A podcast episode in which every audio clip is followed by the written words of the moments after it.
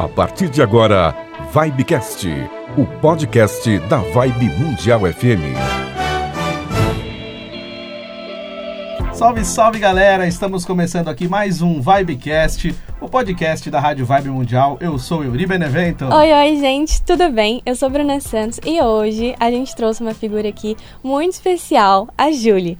Ela é terapeuta, canalizadora espiritual e escritora. Oi, Julie! Oi, muito obrigada pelo convite, estou muito feliz por estar aqui. Ah, que bom. A gente que agradece. A Julie, é, como eu falei no último episódio, para vocês entrarem em contato com a gente. A Julie entrou em contato com a gente, a gente gostou do perfil dela, a gente bateu um papo e agora a gente uhum. tá aqui para conversar e trazer um papo super legal para vocês. Muito bom. Você pode contar um pouquinho pra gente da sua história, Júlia? Então, eu com quatro anos comecei a ter algumas experiências diferentes, né? Com quatro anos eu comecei a ver um casal, dois espíritos que entravam no meu quarto. E quando eles entravam no quarto, eu não tinha medo por passarem na parede, mas sim porque eu não vi os pés da mulher e eles eram muito bonitos. E isso foi, né, no decorrer da minha infância até a fase adulta, até hoje, e virou parte do meu trabalho, porque com eles eu aprendi muita coisa. Aprendi a entrar no campo de energia das pessoas, perceber algumas coisas diferentes que a maioria das pessoas não né, percebiam e tudo mais. E também foi um dos pilares para ajudar o meu filho. Eu tenho um, quatro filhos, um deles autista, e eu usei parte disso que eu aprendi com esse casal, que eu via desde a minha infância, para auxiliar no processo de desenvolvimento dele, pegar camadas mais profundas do sentir, né, de coisas que davam para adaptar e fazer com que ele se desenvolvesse de uma forma mais harmônica. Legal. Uma coisa que eu queria te perguntar, Júlia, sobre a sua infância principalmente, foi como foi esse processo para você e para sua família. Eu li uhum. nos posts que você colocou no Instagram que teve ali uma certa resistência, mas como você se uhum. sentiu? Então, de, de primeiro momento, eu não entendia muito bem o que estava acontecendo ali. Eu só via que primeiro chegava a mulher nos pés da minha cama e depois o homem, né?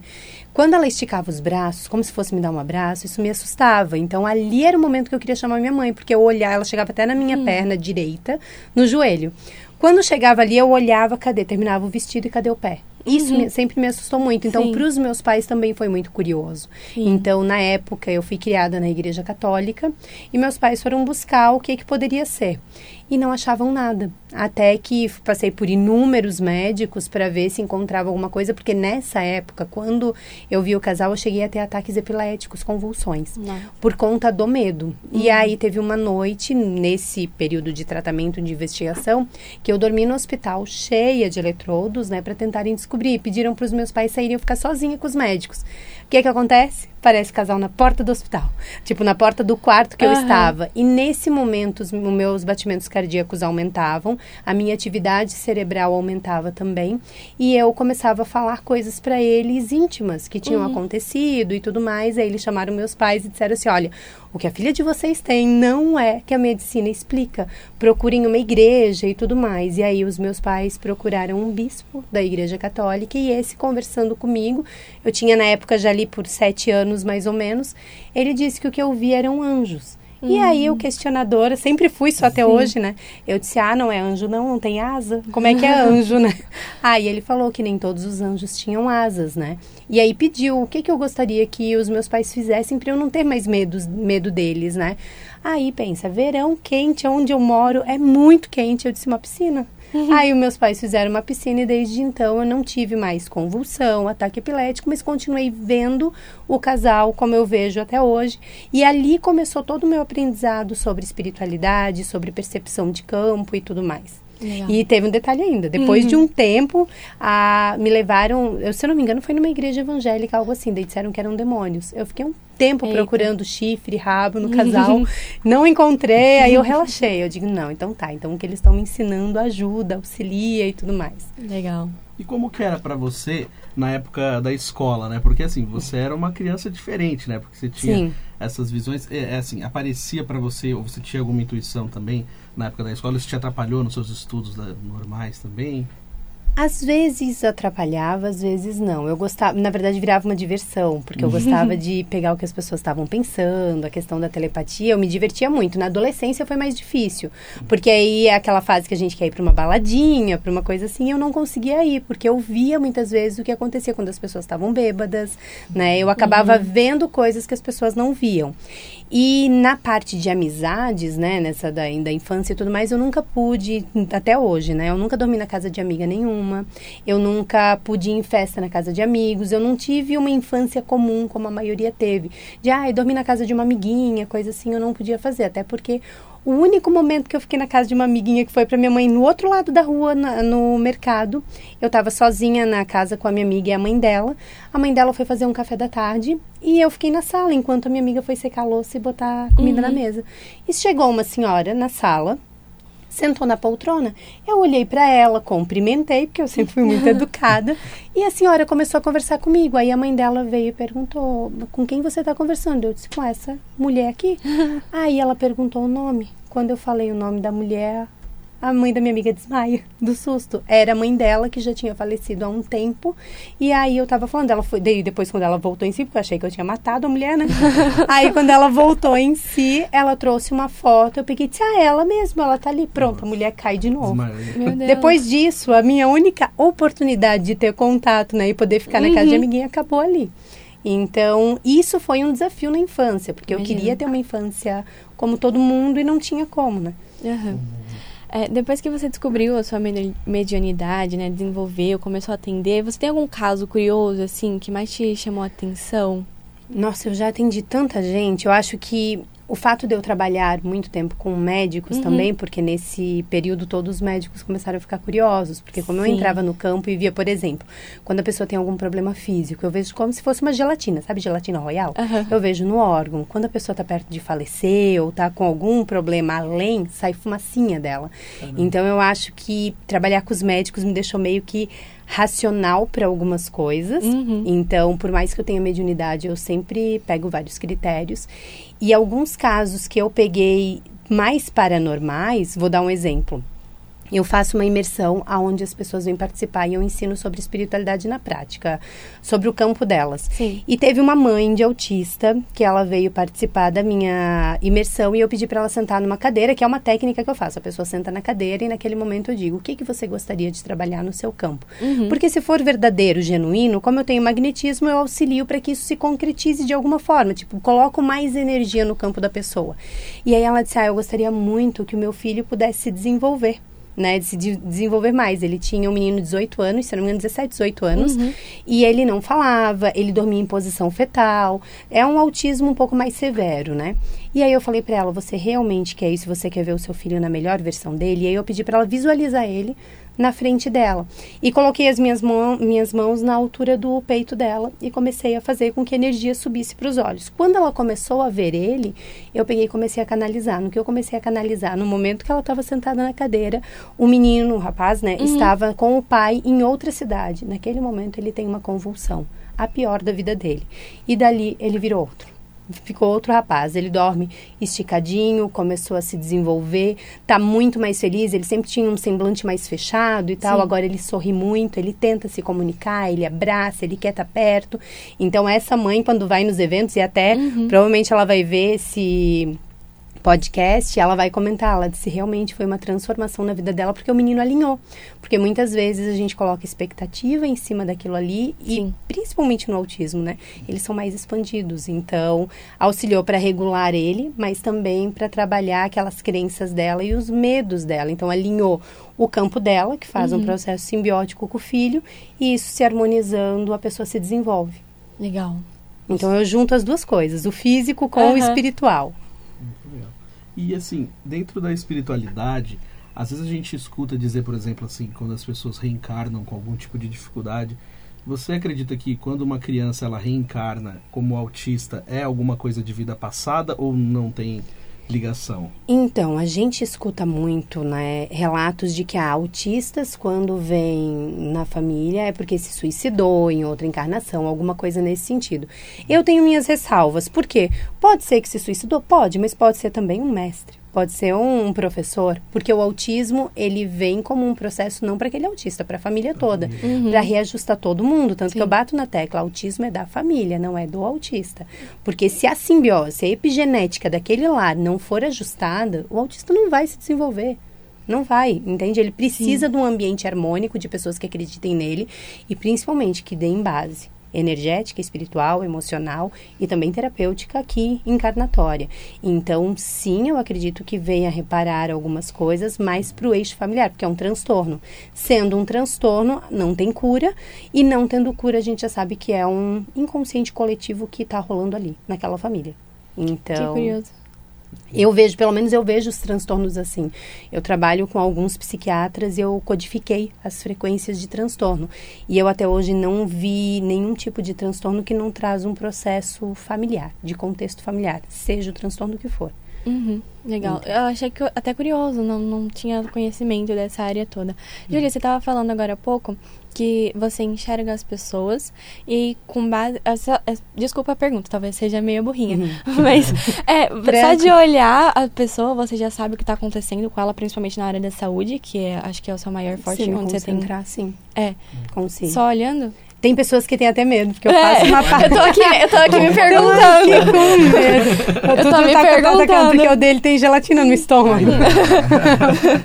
Mas, assim, eu consigo, sim. Eu me uhum. blindo muito, por exemplo. Ah, eu até comentei um tempo atrás com a Paola, eu evito cumprimentar pessoas uhum. que eu não conheço ou se Sim. eu não vou fazer um toquinho. Sim. Porque tem períodos que é menos intenso a questão da clarividência e tem períodos que é mais. Uhum. Então, eu consigo sim pegar algumas coisas, mas eu tento me fechar ao máximo porque me desgasta muito. É, Acaba afetando até a questão de socializar mesmo, sabe? De uhum. ficar em estafa, cansada. Mas eu consigo, sim. É. A intenção é bem fácil. Entendeu? Boa. Estamos com medo. Né? Eles estão com medo de fazer. Tá pensando, tá me analisando. Mas eu tava vendo no, no seu Instagram também, que é, recentemente teve a série da Netflix e também do Globoplay, né? Que teve um documentário sobre a Botkiss, que foram imagens reais, e teve a série que foi uma reprodução do que aconteceu lá na, naquela tragédia da Botkiss. E eu vi que você começou a receber né, é, pedidos Nossa. de ajuda dessa, dessa tragédia. E até, vou até aumentar um pouco a pergunta, mas depois a gente volta nisso. Que tem, tem um filme que chama Tem um Espírito Atrás de Mim, que na verdade a tradução fala, é, Tem um Espírito Atrás de Mim. E nesse filme é, tem um homem que ele vê as pessoas pedindo ajuda para ele, só que ele tem essa mesma visão que você, que ele não tem. No, no primeiro momento ele não, ele não entendia que não eram pessoas vivas, né? Uhum. Que eram pessoas que só ele podia ver. E aí elas pediam ajuda para ele, só que assim, no filme mostra que ele as pessoas falavam, ó, oh, meu endereço é tal, vai lá e fala com a pessoa. E uhum. como que é para você quando essas pessoas vêm pedir ajuda, no caso dessa da tragédia da Kiss, que tinha muita gente que morreu, uhum. né? E como que eles conseguiam é, se contatar com você? É, é, uma coisa nítida ou é muita coisa ao mesmo tempo? Como que você consegue entender o pedido de ajuda deles? Primeiro de tudo, obrigada por chamar eles tudo de volta aqui. Desculpa. porque eu já tô com taquicardia porque eles tentam se aproximar. Porque recentemente ah, saiu essa série aí no Netflix e tal. E eu fui cair na besteira de assistir. Eu parei no segundo. No né? tipo, não, chorar, eu tipo já fui ladeira abaixo. Eu digo, não, já que Muito foi, difícil. agora vai até o fim. Só que eu orientei até as minhas seguidoras de não assistirem, né? Sim. Por quê? Assim, quando tu tem mediunidade, tu é um canal aberto, tu é mais sensível. E aí eu assisti aquilo ali, quem disse que eu conseguia dormir? Porque daí eu fechei o olho para dormir, aquilo começou um, dois, quando eu vi já tinha uns 50 no meu quarto, dizendo assim, me ajuda, me ajuda, eu quero me comunicar com a minha família. Tem uma moça mesmo em específico que provavelmente eu vou escrever algo para essa família, vou passar para essa família, porque assim, ela insistiu muito. E resumindo, eu tive que sair na madrugada, eu tenho o meu apartamento de trabalho é na frente do meu, tipo, eu só atravesso o corredor. Uhum. Era 13 e pouco da manhã, eu tive que sair do meu apartamento, ir para o outro e fazer oração para conseguir ajudar a chamar pelos mentores, pelos né, guias espirituais dessas pessoas que desencarnaram para ir em auxílio a eles. Por quê? Saiu essa questão da Boate Kiss e pensa o psicológico dessas famílias. Então, Sim. Então todo mundo começou a chamar, a sentir saudade. Começou, a, novo, começou né? a revirar tudo isso. Então é como se tu, alguém que estivesse num sono uhum. desperta e sente de novo toda aquela tensão, aquela energia daquele momento. Aí eu comecei a fazer oração. Para quê? Uhum. Eu, quando eu abri os olhos, tinha uma mulher de vermelho na frente, assim. E essa dali, ah, depois eu fui saber por seguidoras, porque daí eu relatei isso, eu disse, gente, não dormi essa noite. Só fiquei atendendo, foram uns quatro, cinco dias só atendendo casos que vieram desses espíritos. E essa mulher de vermelho, a forma que ela se apresentou para mim, com cabelos longos, os olhos dela pareciam uma jabuticaba. E ela ria, ela dizia, eu venho buscar mais. E ela relatou de uma região que é no Paraná, que vai acontecer algo novamente similar ao que aconteceu na Boate Kiss e outros locais também. E ela trabalha, tanto que se tiver seguidora minha, elas já vão se apavorar, porque assim, tem umas que assistiram, né? E eu disse para elas, não se preocupe, porque essa mulher em específico que fala que vem buscar é coletivo, então ela não vai, tipo, na tua casa, uhum. na casa dela uhum. agora, se vocês estiverem numa boate. Tanto que, quando começaram a me enviar, Júlia, realmente tem relato de uma mulher de vermelho que algumas pessoas viram. Aí eu fui o quê? Vou ler os relatos. Então eu digo, gente, é verdade, realmente. Ah, porque assim, aconteceu comigo. Viu, né? uhum.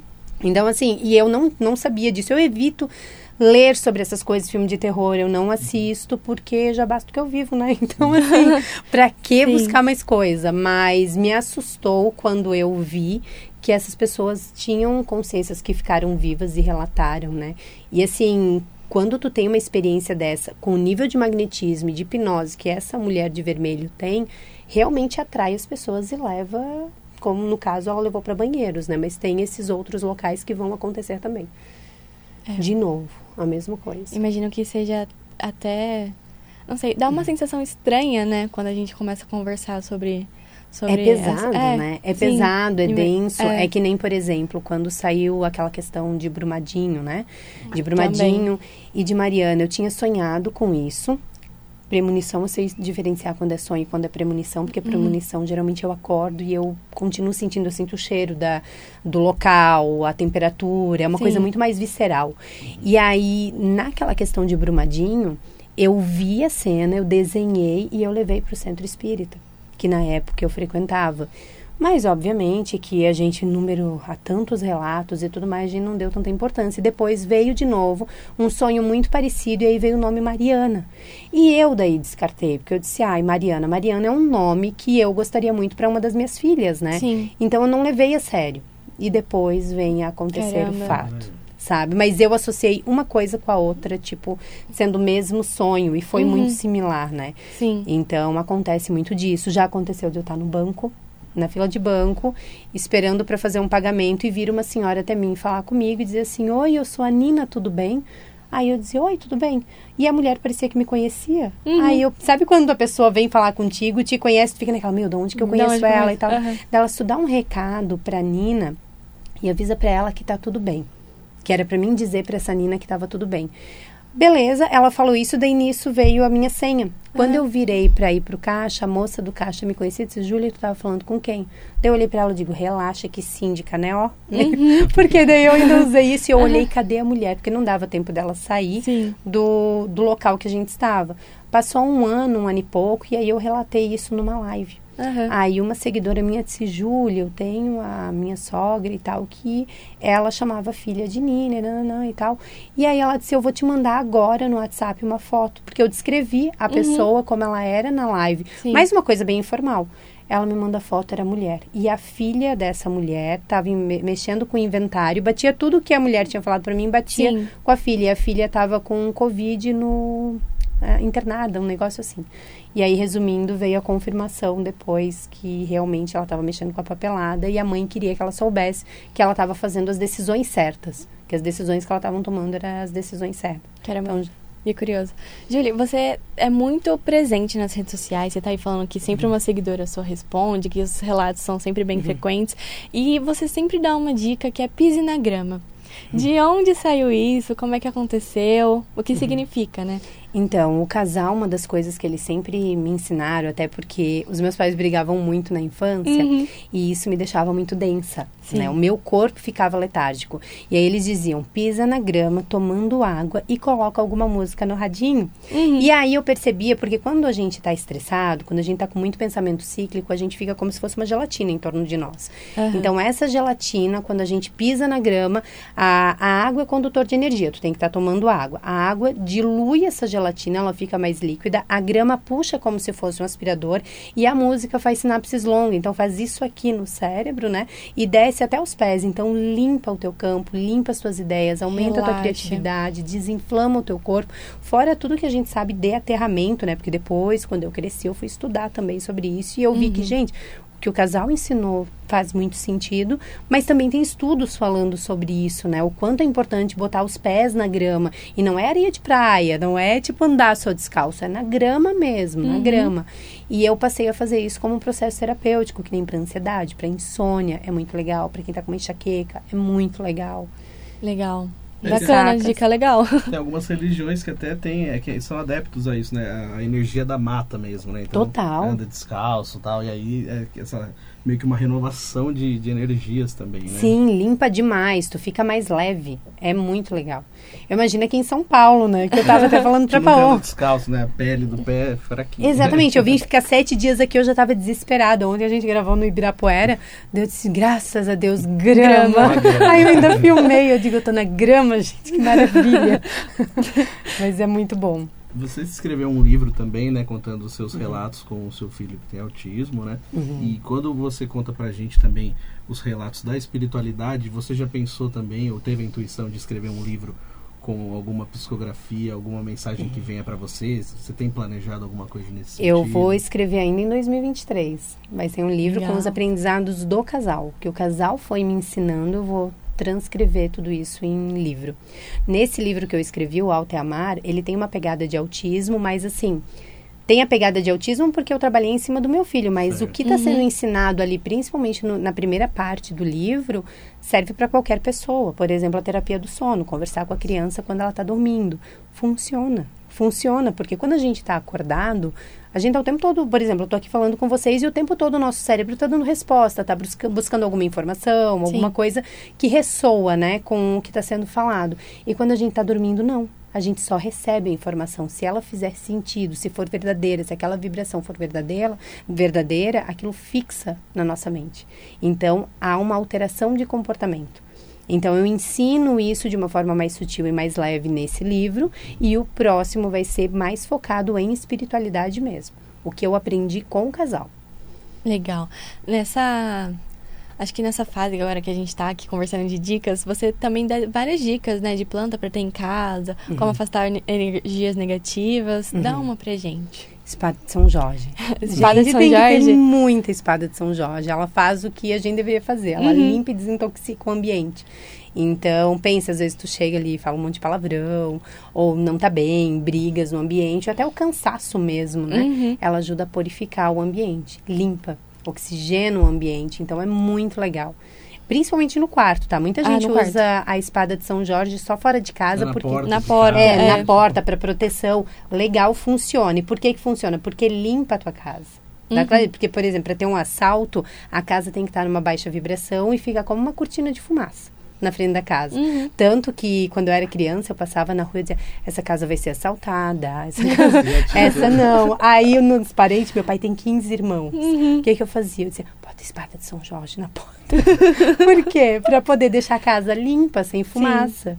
Sim. Então, fora de casa protege sim, mas dentro de casa purifica, cura, limpa principalmente no quarto. Eu tenho um menino com asma, nunca mais teve crise a partir do momento que eu coloquei a espada de São Jorge no quarto dele. Então, então é não ter muito erro, legal. espalhe a espada de São Jorge. Espada de São Jorge. A jiboia também é muito boa, que é uma que faz um pendente, assim, ela é bem bonita. Também funciona. Mas a espada é espada. Ela é uhum. maravilhosa.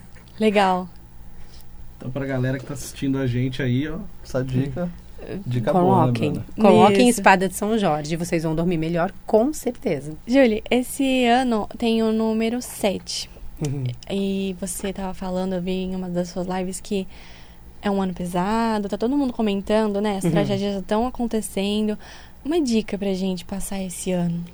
Terapia. Tem terapia, né? terapia. É o ano. Eu até a primeira live do ano eu comentei uhum. com as pessoas. Eu disse, gente, é um ano que você vai ter que cuidar da saúde mental. Sim.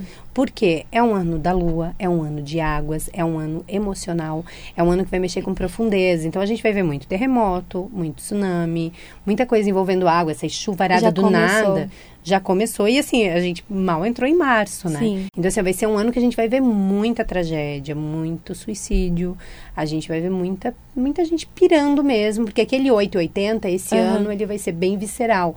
Então, se a pessoa puder beber muita água, porque quanto mais água, mais hidratado tiver teu corpo, mais fácil trabalhar o teu campo, porque nosso corpo sendo 70% água, ele sente a vibração do ambiente mais fácil. Ele se cura mais fácil, regenera mais fácil. Então, muita água e terapia.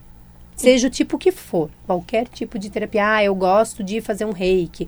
Não, eu gosto de fazer com psicólogo. Não, eu gosto de fazer uma massagem, eu relaxo. Ah, não, para mim terapia é eu poder sair de bicicleta no parque, sabe? Ou é correr. Faça algo que cuide da tua saúde mental. Porque Importante. se não fizer, as pessoas vão pirar. É um ano que vai ser um chamado para isso. Quem já não estava bem vai piorar muito. É, e é difícil quando a gente fala de terapia, porque tem gente que ainda tem receio, né? Tem Acha que terapia é para louco, né? E Sim. não é. Ah, Na verdade, muita gente faz terapia para lidar com quem não faz terapia, né? É, e quando você não cuida da sua saúde mental, você querendo ou não acaba atingindo quem tá ao seu redor, né? Isso Sim. é complicado. Exatamente, exa- terapia, eu sempre falo, terapia é vida, porque é um ambiente seguro, né? Para quem faz, por exemplo, terapia tradicional com psicólogo, Uhum. psicanálise ou terapeutas holísticos, né? Tu tem um ambiente seguro para falar das tuas fragilidades. É muito mais seguro do que, por exemplo, falar só para amigos. Né? Sim. Que aí eu sempre brinco até, eu digo, gente, vocês estão falando com amadores, que amadores. Teus amigos, eles se simpatizam contigo, tanto com as tuas coisas boas como com as tuas dores. Por isso que surge a amizade. E um profissional não, ele vai ter um filtro, ele tem um afastamento energético também teu, e ele vai conseguir ter uma clareza maior para te orientar. Então, é importante buscar ajuda, não deixar chegar no limite. Sim. E as pessoas deixam muito chegar no limite. E esse ano é um ano que sentiu que não tá bem, busca ajuda, porque não vai ser fácil. Não vai ser fácil. Boa. E pra te encontrar nas redes sociais, como é que faz? Tem o meu Instagram, é onde eu mais falo, e ali no Instagram tem um link também que vai para minha área de atendimentos, de canalizações, né, de vídeos também. A gente vai deixar o link, o, o arroba Hum. da Júlia, tudo facinho pra vocês, pode ficar tranquilo. Muito bom. E posso fazer uma última Vamos lá. pergunta? E a sua ida para Portugal, novos projetos, como que tá a expectativa para isso? Ai, os filhos estão ansiosos, tá? Não vem a hora de ir. Eu acho que vai ser muito gostoso, porque é um renascimento para todos nós, né? Os meus filhos, eles já queriam ir para lá, o meu marido também. E vai ser uma forma de eu reaplicar tudo que eu falei no primeiro livro. Então, assim, Portugal, a nível de inclusão, é bem inferior comparado ao Brasil. E eu vou tentar levar tudo isso mostrando que a inclusão acontece em qualquer lugar e que a gente consegue também mudar os ambientes dos locais com a nossa energia. Então, vou mostrar isso na prática no meu Instagram.